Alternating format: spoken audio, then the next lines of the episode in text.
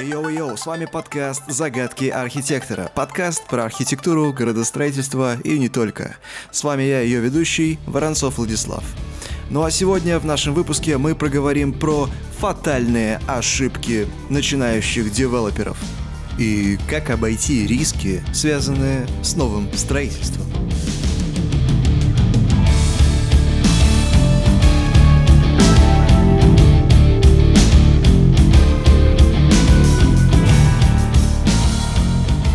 Да, архитектор вообще не нужен сегодня.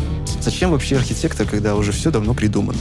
У нас есть экспертиза. И ему выписывают штраф, его стройку закрывают, ему говорят, что пока вы экспертизу не пройдете, мы вам не откроем строительство. Удивительно, почему люди этого не делают. Да, ты пока подумай, что это значит. Потом вопрос, а почему у меня дети все время болеют? Простите меня, давайте как-нибудь согласуем. И, скорее всего, его придется сносить. Могут потерять колоссальное количество денег. Можете умножать смело на 2, на 3. И это будет реальная стоимость строительства.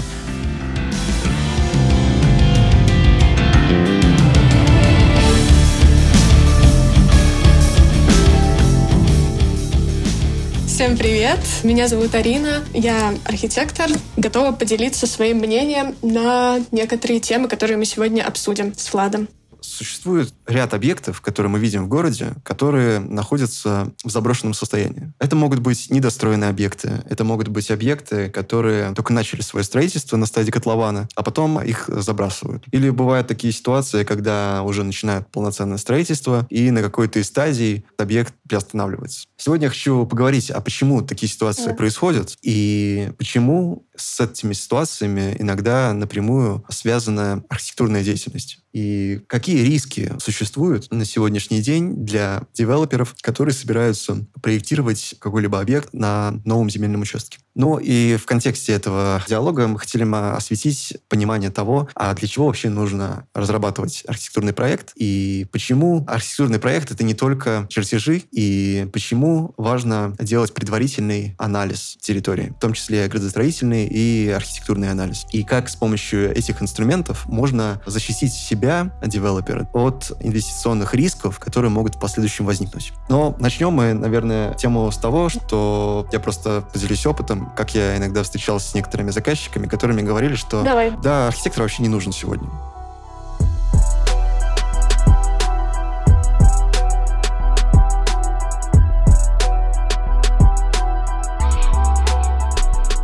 Сегодня есть базы типовых проектов, можно скачать на сайте, и можно просто определить размеры, и там нанять какого-нибудь чертежника, либо техника, и он там впендюрит этот проект, и вроде бы все отлично. Зачем переплачивать, когда можно взять типовой проект? И вот сегодня мы хотим поговорить на эту тему, а почему так делать нельзя, или на тему того, когда это делать можно, и когда это уместно, а когда это неуместно.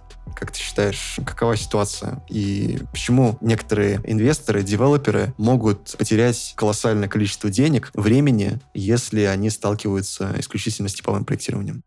Если речь идет об индивидуальном жилом строительстве, например, мы хотим себе на участке условный коттедж. У каждого участка есть свои изначальные условия, свои нюансы. И даже если мы сейчас условно разрешаем брать типовой проект, то человек должен понимать, что если он не сделает предварительные какие-нибудь, например, геодезические замеры, то с этим типовым проектом далеко он не уедет. И дом у него, возможно, так долго, как он хочет, не простоит. Через год год просядет фундамент, что-нибудь дальше поведет стены от этого. И в данном случае все равно нужна консультация специалиста, будь то архитектор или человек из области строительства, в принципе. Если же речь идет не об индивидуальном жилом строительстве, то тут уже очевидно, что без архитектурного проекта и архитектора просто не обойтись, потому что нужно учитывать не только характер там, местности, где ты вообще собираешься что-то строить, но и тут уже подключаются меняются функциональные характеристики. То есть, понятное дело, что у нас есть градостроительный регламент, и мы в каких-то местах,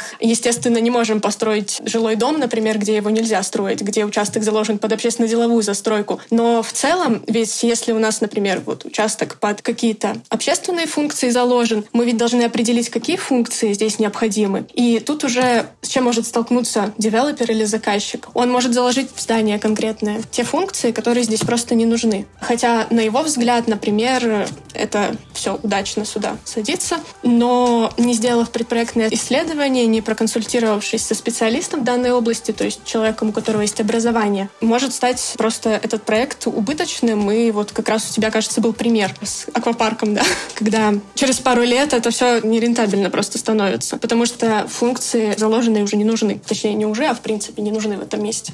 Ну да. Вообще существует некоторый алгоритм, такая последовательность действий, которая бы могла предотвратить какие-то ошибочные события. Да? Часто, например, какой-то инвестор или застройщик, он начинает размышлять, что какой-то крупный объект общественный может быть построен по такой же аналогии, как строится, например, частный жилой дом. Но на самом деле это неправильный подход, потому что количество факторов, которые влияют на качество успешности этого проекта, оно увеличивается в геометрической прогрессии в зависимости, во-первых, от площади участка, во-вторых, от функционала этого участка. И если мы говорим про какой-то общественный объект, у него количество параметров, которые нужно учесть, оно увеличивается в разы, если, допустим, сравнивать с обычным частным жилым домом. Например, если мы говорим про объект общественный, который связан с торговлей, он обязательно должен находиться на артериях пешеходного и автомобильного движения. Потому что если не будет трафика, то там этот объект, в принципе, не будет окупаться в любой ситуации.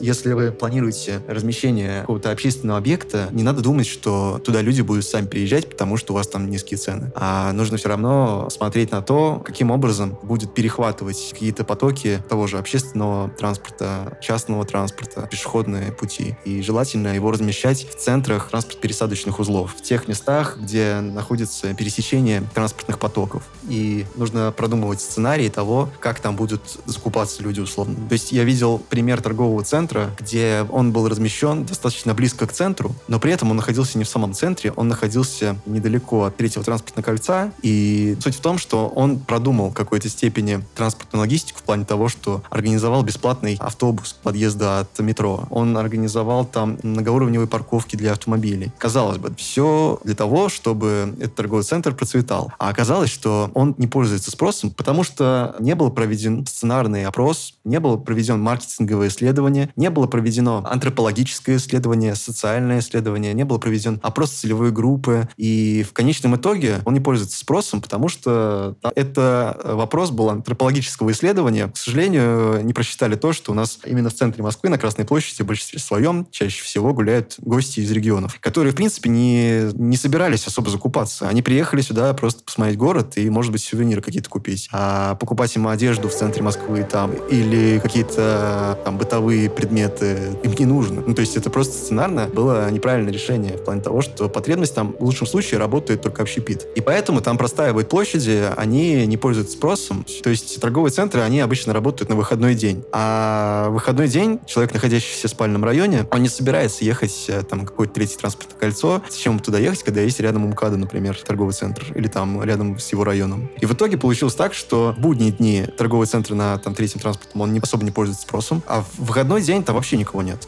потому что приезжают туристы, либо люди из Подмосковья, либо это люди из регионов, которые там приехали погостить, либо просто отдыхающие, которые просто пришли погулять по городу в центре для того, чтобы просто отдохнуть. И в итоге этот торговый центр опустел, он не пользуется спросом, и я так подозреваю, что он в скорое время не закроется. И, скорее всего, его придется сносить там лет через 10-20.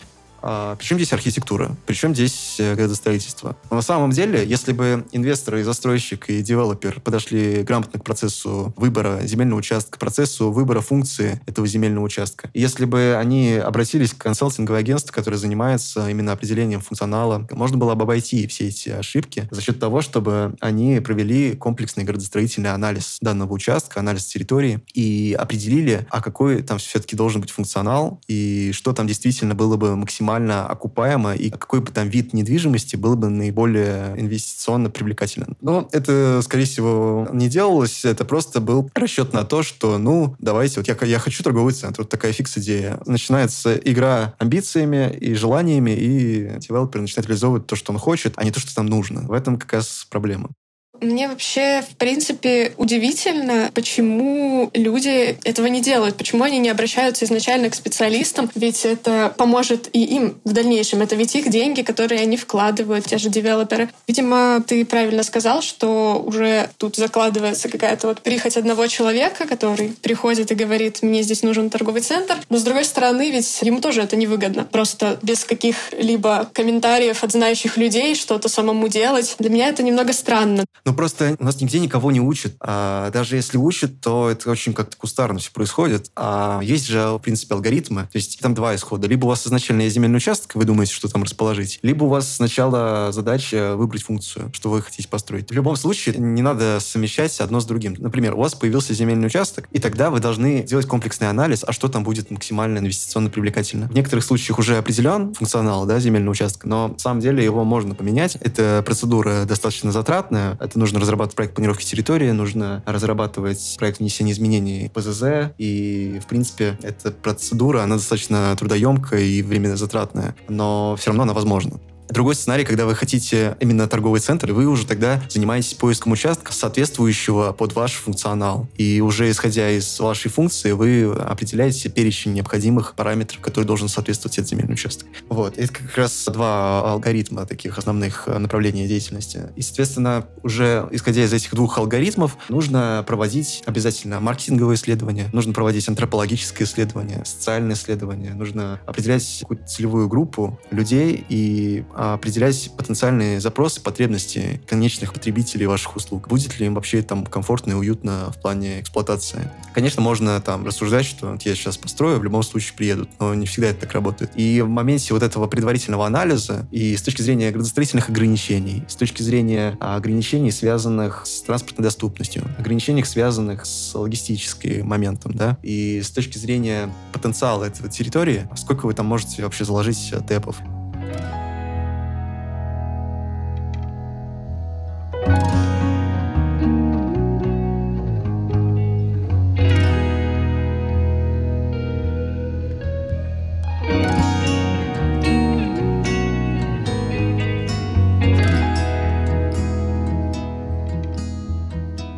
Это можно сделать до покупки, а не так, что вы сначала купили, а потом думаете, ах, что там с этим делать. То есть это можно сделать предварительно. Вы можете сначала проанализировать, да, вы потратите деньги, это стоит немалых средств. Это как вот в инвестициях такая предварительная оценка ценности бумаг. Вы, когда инвестиционные бумаги покупаете, вы же смотрите на показатели этих бумаг, вы смотрите на доходность этой компании, вы смотрите, какая у нее задолженность, вы смотрите график акций. Практически вы все изучаете, прежде чем покупать, серьезно вкладываться в эту бумагу. А вот с землей почему-то люди думают, что, ну, я куплю землю, а дальше будет что будет. Если что, продам. Я могу даже так сказать, что если земля продается, значит, что-то в ней не так. Это я могу уже с уверенностью вам сказать. Либо это санитарно-защитная зона, которую нельзя отменить, а какого-нибудь промышленного объекта рядом. Либо в скором времени там пройдет какая-нибудь магистраль скоростная, которая потом э, испортит там экологию в какой-то степени. Либо это изменение природной территории. Может быть, там будет теперь над вашим участком кружить самолет. Либо там а, зона подтопления. Может быть, там а, карстовые породы находятся, из-за чего там нельзя особо много чего строить. Либо там ограничения жесткие по генеральному плану, которые нельзя обойти, и нельзя там другую функцию внедрить. И прежде чем а, что-то покупать, обязательно должен быть проведен детальный анализ этой территории. У меня даже была такая ситуация, что один знакомый приобрел земельный участок для санатория. А оказалось, что на этой территории находится уровень грунтовых вод фактически на отметке грунта. Грубо говоря, там копаешь полметра, и у тебя вода. Если там начинаются какие-то повышения повышения грунтовых вод, то у тебя вся территория погружается под воду. Эти все моменты нужно учитывать до покупки. И могу сразу сказать, что чтобы сделать это качественно, должен быть проведен комплексный градостроительный анализ, а чтобы это сделали качественно, нужно обращаться в контору, у которых есть большой опыт в этой сфере, и которые смогут вам подсказать детально все ограничения, все риски, которые могут возникнуть на данной земельном участке. Кстати говоря, вот мы сейчас, в принципе, и обращаемся и говорим про девелоперов, про застройщиков, которые непосредственно покупают землю и задумывают что-то там сделать. И то, что мы сейчас обсуждаем, в первую очередь, конечно, важно для них. Но также это понимание того, какими объектами она будет в будущем застроена, вот это понимание, оно важно и для города в целом, и для того места, где это все происходит. Неважно, город там за городом, потому что как раз-таки из-за того, что застраиваются какие-то участки зданиями с непонятными функциями, которые потом превращаются в пустые заброшенные здания, которые разваливаются, образуются либо пустыри, либо заброшенные здания. И это ведь разрушает и городскую ткань тоже. То есть здесь есть часть того, что это плохо не только для девелопера, потому что он теряет деньги, но и для города в целом тоже, потому что город становится более некомфортным и агрессивным за счет вот этих вот пустырей, недостроев, брошенных зданий, с которыми уже сделать ничего нельзя. Да, в этом плане большая проблема, потому что, ну, не достроил, продал, потом кто-то достроит. Но практика показывает такой опыт, что, как правило, самым неликвидным объектом недвижимости является недострой, потому что браться за какой-то недостроенный проект вообще никто не хочет. Проще заново построить. И с этой точки зрения иногда даже реально проще снести и заново построить. И часто идет переоценка силы возможностей у застройщиков, девелоперов. И мы не можем, конечно, рекомендовать, потому что это дело каждого, но по нашему опыту, как правило, всегда переоценивают свои возможности и недооценивают скрытые расходы, которые потом возникают неожиданно. И я бы, наверное, даже рекомендовал, что вот вы рассчитали какую-то стоимость, да, по всем тэпам, даже с какими-то скрытыми своими расходами, которые непредвидены. Можете умножать смело на 2, на 3, и это будет реальная стоимость строительства.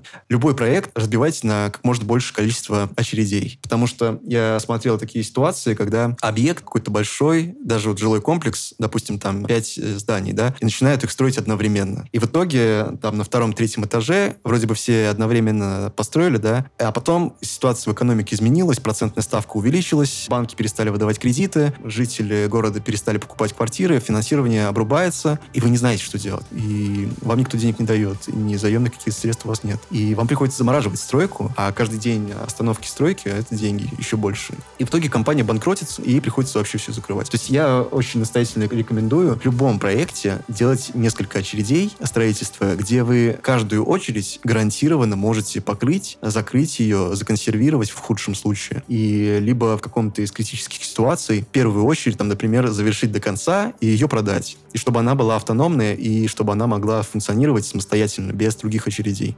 И то есть по опыту именно градостроительному, когда мы смотрим там на ситуацию, приходят какие-то застройщики с проблемами своими, лучше все равно разделять любой проект на несколько очередей. И таким образом вы сами себя обезопасите от возможных каких-то ситуаций кризисных.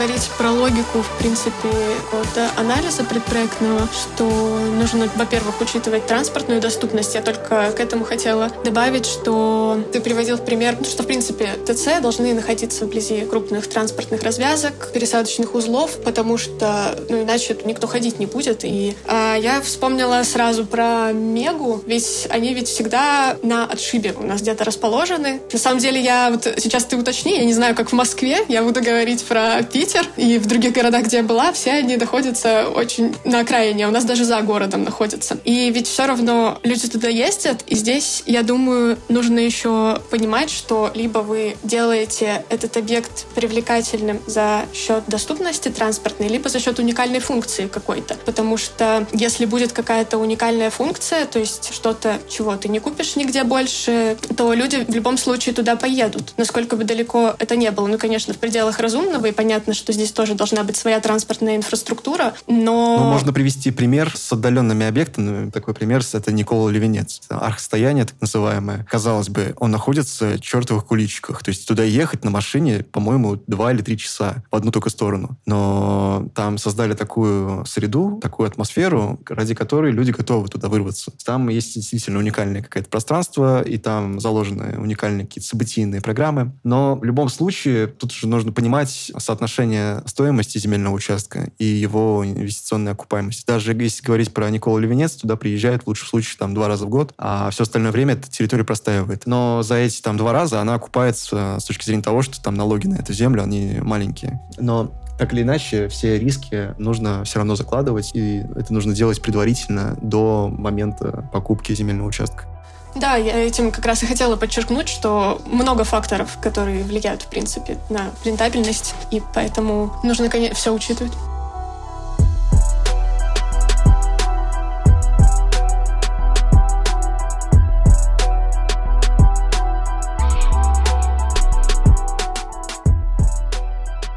Влад, ну а зачем вообще нужен архитектурный проект? Вон сколько на рынке, на сайтах типовых проектов. Тех же частных домов, тех же торговых центров, гостиниц. Зачем вообще архитектор, когда уже все давно придумано?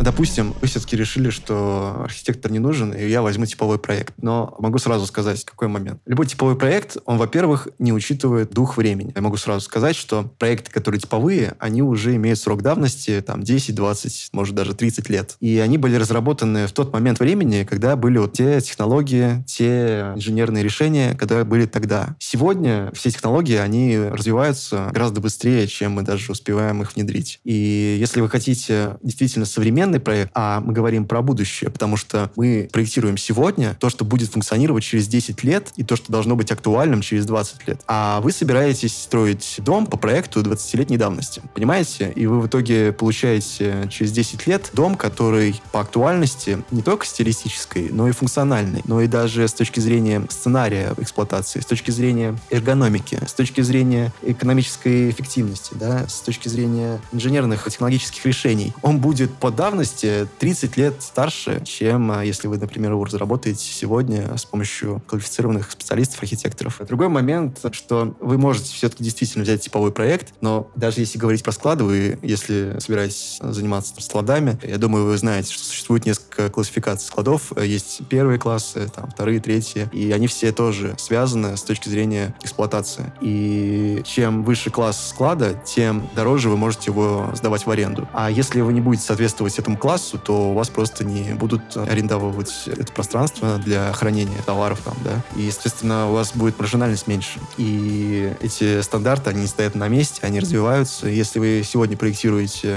по типовому проекту, который был разработан 10 лет назад, то есть вероятность того, что он будет не соответствовать современным стандартам. И в итоге вы потеряете маржинальность, доходность своих инвестиций. И там, может быть, вы сэкономите, да, там несколько миллионов на проекте за счет того, что взяли типовой, но это потом вы уйдете в минус за счет того, что у вас доходность маржинальность проекта будет э, ниже, чем если вы, допустим, возьмете последний какой-то передовой проект архитектурный, инженерный, градостроительный, да. И в этом плане, даже если брать типовой проект, почему нужно все равно привлекать архитектора? Потому что привязка типового проекта на местность — это тоже большая задача на самом деле. Потому что, ну, Арин, я думаю, ты знакома с этими нюансами. Расскажи, да, у меня есть пример, э, условно, про типовой проект гостиницы. Человек берет, открывает сайт, ему там вылезает красивая гостиница с галереями, с панорамными окнами, с панорамным остеклением, которая, например, спроектирована для Сочи. А человек сидит в Воркуте, а он смотрит, ему визуально нравится. И он возьмет этот проект, но он же совершенно, нам сейчас на таком контрасте, совершенно очевидно, что он не подойдет, потому что там все будет жутко промерзать, и, в принципе,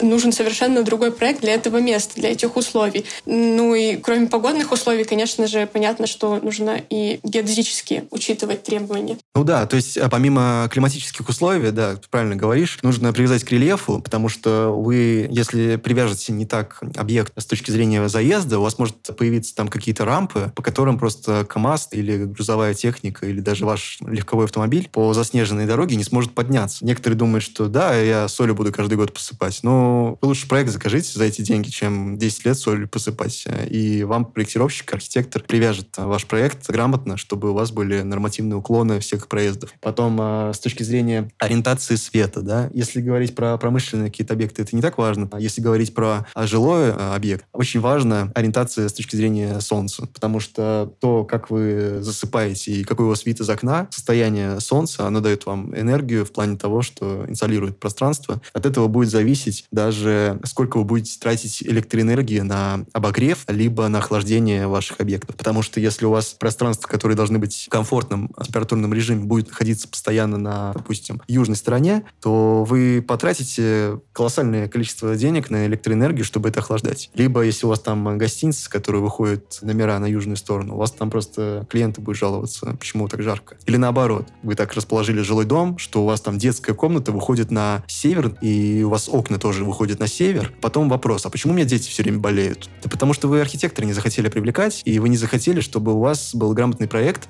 Поэтому кажется, что да, я все сам знаю. В принципе, ну, есть такая позиция у многих, что, ну, полочки я умею прибивать, колесо я могу поменять, деньги я зарабатываю, я могу себе там рану перевязать. Ну и дом я тоже себе сам построю. Я же все умею. Понимаете, в чем дело? Архитекторы, чтобы обучиться на свою профессию, тратят порядка 6-8 лет. Вы когда платите архитектору за проект, вы платите ему не за конкретный эскиз, не за конкретное потраченное время, то, что он вам нарисовал там. Вы платите за то время, которое он потратил на обучение, потому что он впитал в себя специалист, огромное количество массу информации, он перебрал огромное количество примеров современной архитектуры, современных решений эргономичных, и который готов вам предложить наиболее рациональное, оптимальное решение с учетом своего там, многолетнего опыта. И в этом плане, конечно, чем опытнее архитектор, тем, конечно, больше вероятность того, что у вас будет более грамотное компетентное решение. В то же время, конечно, прежде чем выбрать какого-либо архитектора, нужно обязательно смотреть на его портфолио, нужно обязательно смотреть на то, какие объекты он уже реализовал, чтобы у вас была уверенность в том, что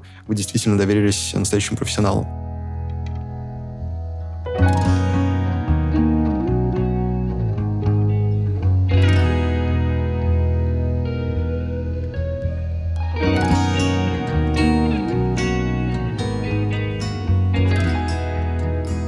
Если вот окунуться еще в юридические моменты, которые мы сейчас не обговаривали, то у нас есть еще градостроительный регламент, у нас есть экспертиза. И когда вы берете типовой проект, то если мы, конечно, не говорим про индивидуальное жилое строительство, где многое не учитывается, где там экспертиза не нужна. Кстати говоря, про экспертизу я сразу добавлю. То есть если у вас объект больше, чем полтора тысячи метров, вы в любом случае должны пройти экспертизу. То есть даже если вы берете типовой проект, вам обязательно придется проходить экспертизу. А если вы не проходите экспертизу, а бывают такие ситуации, я уже видел такие ситуации, когда частный застройщик такой, ну, я уже дом один раз построил, частный, там, на 400 метров, все хорошо было, без каких-то каких экспертиз, все я построил, все стоит. А тут я, ну, что, я гостиницу не построю на 2000 метров. И начинает с точно таким же подходом строить, и, короче, думает, что все, уже дело в шляпе. А потом ему приезжает инспекция и говорит, а где у вас разрешение на строительство? А он просто разводит руки и говорит, ну, вот у меня типовой проект. А почему он не согласован в экспертизе? И ему выписывают штраф, его стройку закрывают, ему говорят, что пока вы экспертизу не пройдете, мы вам не откроем строительство. А он начинает заходить в экспертизу, а ему говорят, что а такой проект нельзя тут строить. А он уже и фундамент залил. Он такой, а как же так? Я, я же не знал. Ну, простите меня, давайте как-нибудь согласуем. Он говорит, нет, сносите.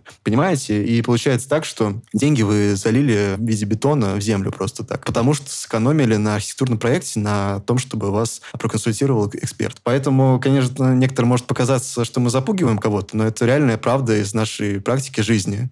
Да. И экспертиза в этом плане очень жесткая, потому что вот как раз э, солнышка у нас слишком мало. По санитарно-гигиеническим требованиям у нас ничего не пройдет. И таких вещей очень-очень много. Как бы человек, у которого нет образования, он не способен физически это все учесть, просто потому что он не знает, что нужно учитывать и что проверяют. По этой теме я хотела добавить, что вот э, как раз э, если брать застройщика, который уже спроектировал дом на 500 квадратных метров и решил спроектировать гостиницу, друг просит спроектируй мне гостиницу, ты же вот уже дом себе построил, и с этим наверняка тоже справишься, он уверен в себе и это делает. Но логика человека, она в принципе субъективна. И то, что хорошо для одного, не факт, что понравится другому. А когда мы проектируем, например, общественные здания, мы должны учитывать всех потребителей, всех пользователей этого пространства. И как раз-таки, например, архитекторов все время учат понимать вот эту вот логику и сценарии того, как люди будут жить в этом пространстве, чтобы эта логика соотносилась со всеми пользователями и с интересами всех. А вот наш персонаж, который сам себе учитель, он может руководствоваться своими принципами нравится, не нравится. Здесь я делаю так, здесь я поставлю такое помещение, здесь у меня будет другое. И в принципе, весь этот комплекс, будь то гостиница, торговый центр, неважно, это пространство может стать просто тяжело используемым и неудобным, некомфортным, потому что у человека абсолютно какие-то свои субъективные принципы, по которым он это пространство составлял. А человек с образованием, у него уже так или иначе, конечно, тоже есть какая-то субъективная часть, но все-таки какая-то логика, какая-то структура проектирования, она уже заложена. И поэтому он более грамотно это все сделает. И давай в заключение проговорим, какие вообще есть функции у архитектуры, как профессия и как специальности, и как вообще направление деятельности в городе, и для чего вообще нужна архитектура как таковая для города. Основное, для чего вообще существует архитектор, для того, чтобы формировать логику и принципы, по которым живут люди. И мы для этого и учимся, и для этого и существуем, чтобы делать комфортным город и среду для человека за счет того, что мы продумываем, как человек будет в этой среде существовать. И в этом главная задача архитектуры — придумать эту логику, и чтобы она была удобна для всех. Это, мне кажется, основная задача. Принципе, да, если так обобщенно. Но глобально, как я это вижу, архитектура, мы в одном из выпусков уже это проговаривали, что она отображает дух времени, она отображает культуру, такой культурный код, можно сказать, человечества, либо общества, в котором мы находимся. Также архитектура, она нам демонстрирует визуальные ориентиры того, что у нас в городе главное, что второстепенное, потому что мы сразу можем выявить какой-то культовый общественный объект и понимать его принадлежность к функциональному назначению, потому что любой архитектор старается заложить в свой проект элемент элементы идентификации, которые будут понятны не так, что у нас объект, коробка, да, и там подписано, что это библиотека, а даже чисто визуально, с точки зрения объемно-пространственного организации, чтобы было понятно, что это какой-то общественный объект именно с помощью вот этих вот архитектурных решений, да. В том числе архитектура, ее одна из задач — это создание положительного инвестиционного такого фона, где создаются условия для того, чтобы город развивался в конечном итоге, и чтобы он развивался не просто вширь, там, а развивался устойчиво. Что это значит? Это значит, что претерпевая различные изменения, климатические, экономические, социальные, демографические изменения в том числе, какие-то социокультурные изменения, город по-прежнему отвечал всем своим требованиям, запросам общества, несмотря ни на что из, из всех этих изменений. И в какой-то степени задача архитектуры как раз адаптировать город таким образом, чтобы он мог трансформироваться под текущий момент времени, то, что этому городу, горожанам необходимо в этом городе. И в какой-то мере архитектура, она даже способна формировать образ жизни людей. Если мы будем развивать общественное пространство в плане развития парков, развития спортивной инфраструктуры, если будем развивать пространство для коммуникации, пространство, где люди могут знакомиться, пространство, где люди могут общаться, где они могут взаимодействовать. В таком городе синергетический эффект всего населения, он гораздо выше, чем в городах, где люди разобщены в какой-то степени. И когда мы проектируем в городах больше озеленения, например, или больше пространства для занятий спортом, то и жители там невольно начинают заниматься спортом, потому что это комфортно и удобно, и с таким образом улучшается состояние здоровья местного населения, даже в какой-то степени.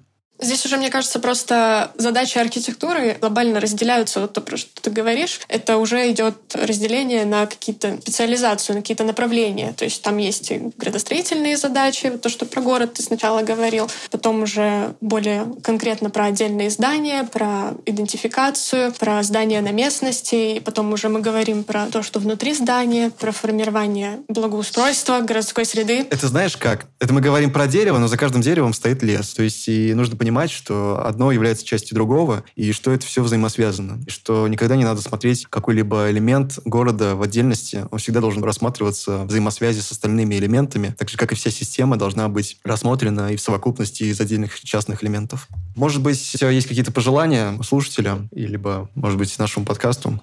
На самом деле, я бы порекомендовала, в принципе, всем, не только девелоперам, но и каждому человеку. Все на самом деле гораздо сложнее может оказаться, чем вы думаете, и, и поэтому нужно слушать не только себя, но и грамотных, образованных специалистов, и не бояться прислушаться к чужому мнению, потому что это может повлиять на дальнейшие события. Вот. Ну что ж, дорогие слушатели, с нами была Арина Желнина. Это подкаст «Загадки архитектора». До скорых встреч!